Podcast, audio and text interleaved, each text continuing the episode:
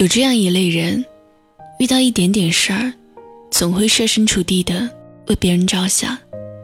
他们很害怕自己的言行举止惹得别人不愉快。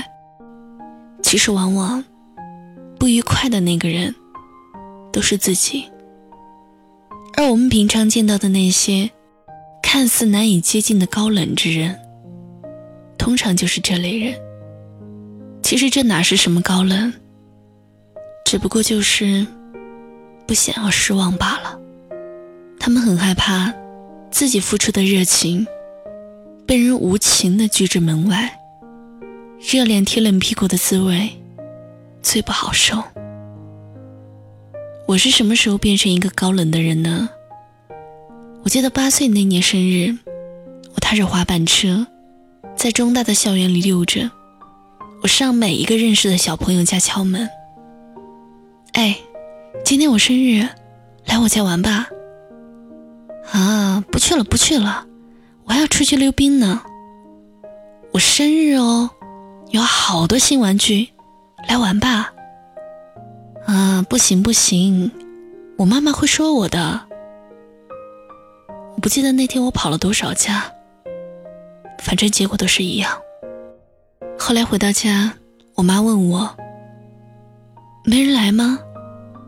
我淡淡的嗯了一句，一个人坐在大蛋糕面前，一整晚都没有说话。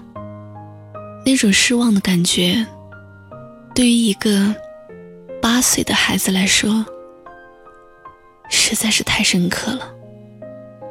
于是我不再过生日，也不再愿意主动和人打招呼。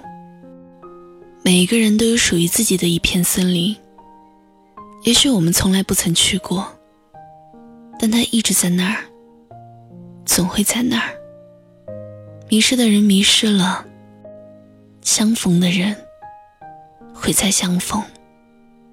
形形色色的人在你的生活中来了又去，而你岿然不动，因为你知道，对你的生命来说。无所谓的人来了，始终要走的；而注定相逢的人，一定还会来找你。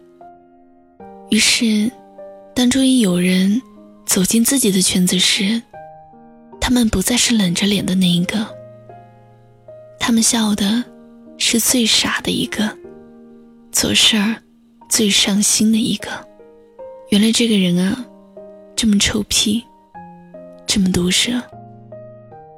村上春树在《遇到百分之百女孩》写道：“当然，今天的我已完全清楚，我当时应该怎样向他搭话。但不管怎么说，那道白实在太长，我笃定表达不好。就是这样，我所想到的，每每不够实用。总之呢，道白字。”很久很久以前开始，而已。你不觉得这是一个忧伤的故事吗？来结束。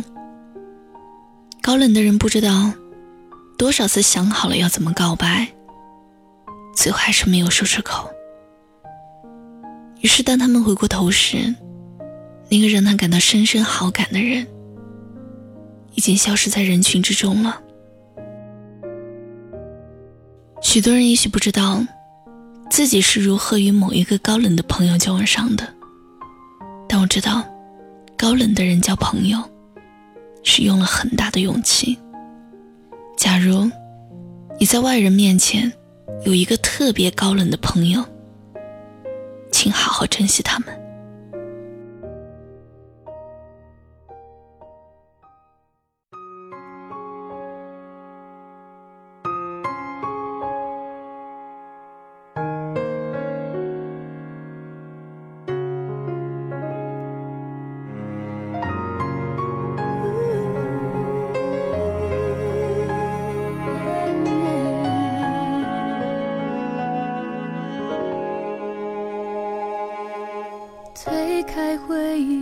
这扇窗，天又有点微亮，笑着回头看那段疯狂，眼泪欲盖弥彰，心却很温暖。当想念只是偶尔。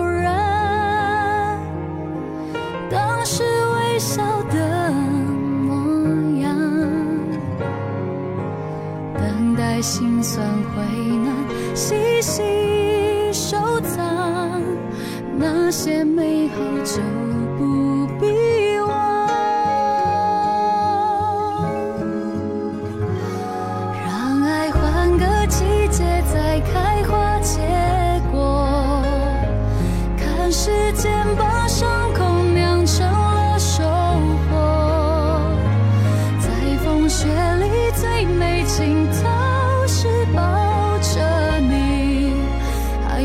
有什么牵扯